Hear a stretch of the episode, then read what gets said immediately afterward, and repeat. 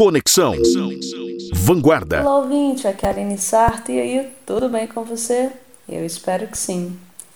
Na nossa última conversa, falamos sobre o poder da comunicação nesse momento de pandemia e o quanto ela se torna a voz das nossas necessidades e objetivos.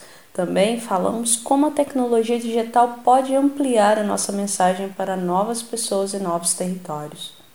Então, hoje vamos dar continuidade nesse assunto, mas olhando por uma nova lente. Imagine você chegando em uma sala enorme e vazia, aí você resolve dizer um oi um pouco mais alto. Mas como não tem ninguém, você só ouve o eco da sua própria voz, não é? Bem, parte do que torna a comunicação tão importante são os relacionamentos, a conexão com outras pessoas. Esse tema de relacionamento não é algo novo, mas a forma como relacionamos está sempre colocada à prova nesse cenário que estamos vivendo. Muitas pessoas puderam se apoiar em relacionamentos de amizade, afetivo, familiares, profissionais e até mesmo nas relações com clientes e parceiros de negócio mas já em muitos outros casos, essas mesmas relações foram motivo de mais instabilidade e insegurança. A forma como relacionamos sempre sofreu alterações de uma geração para outra, e além disso, a forma como vivemos, trabalhamos, consumimos e absorvemos o digital na nossa rotina nos faz todos os dias reconfigurar as relações em muitos sentidos. E um desses pontos é que ganhamos muitos canais de comunicação, podemos conhecer mais pessoas de qualquer lugar do mundo, conversar com várias pessoas ao mesmo tempo, mas é bem possível que você já tenha tido um problema na qualidade de comunicação ou ainda vai ter.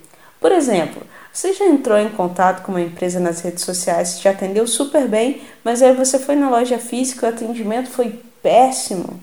Ou já começou a conversar com alguém no WhatsApp e em algum momento essa pessoa te deixou no vácuo sem te dar resposta? Ou melhor, você já fez isso?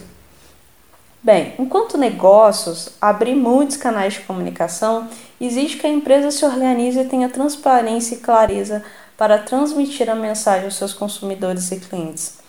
Mas eles, mas esses canais não são como uma sala vazia. As pessoas te respondem, por isso também são canais de relacionamento e em tempos de pandemia pede muito mais consistência para atender e se fazer disponível para tirar dúvidas, conversar e personalizar suas condições de vendas, mas principalmente de preparar seus colaboradores para um atendimento humanizado, ou seja, levar em conta que há uma instabilidade emocional generalizada. E isso não requer apenas uma, uma comunicação cuidadosa, mas uma conexão real entre as pessoas. A conexão real nas relações é quando você se importa com o outro e isso independe se é presencial ou um canal de comunicação.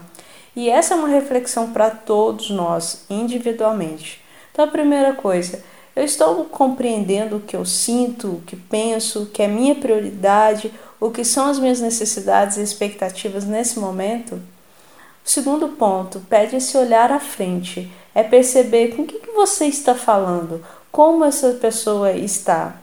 E por último, se a comunicação é tornar algo em comum, você precisa refletir. O que você está tornando comum ao outro é relevante só para você ou também para ele.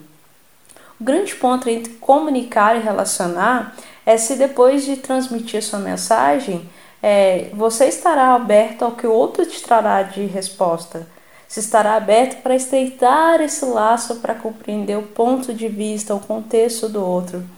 Você quer se importar com a outra pessoa? Nós somos 100% responsáveis por aquilo que comunicamos e pelas conversas que desenvolvemos ou não. Mais do que nunca é hora de honrarmos nossas palavras, ações, sentimentos, para que as relações que iniciamos e mantemos possam nos dar frutos positivos agora e nos dias melhores que virão. Conexão. Vanguarda.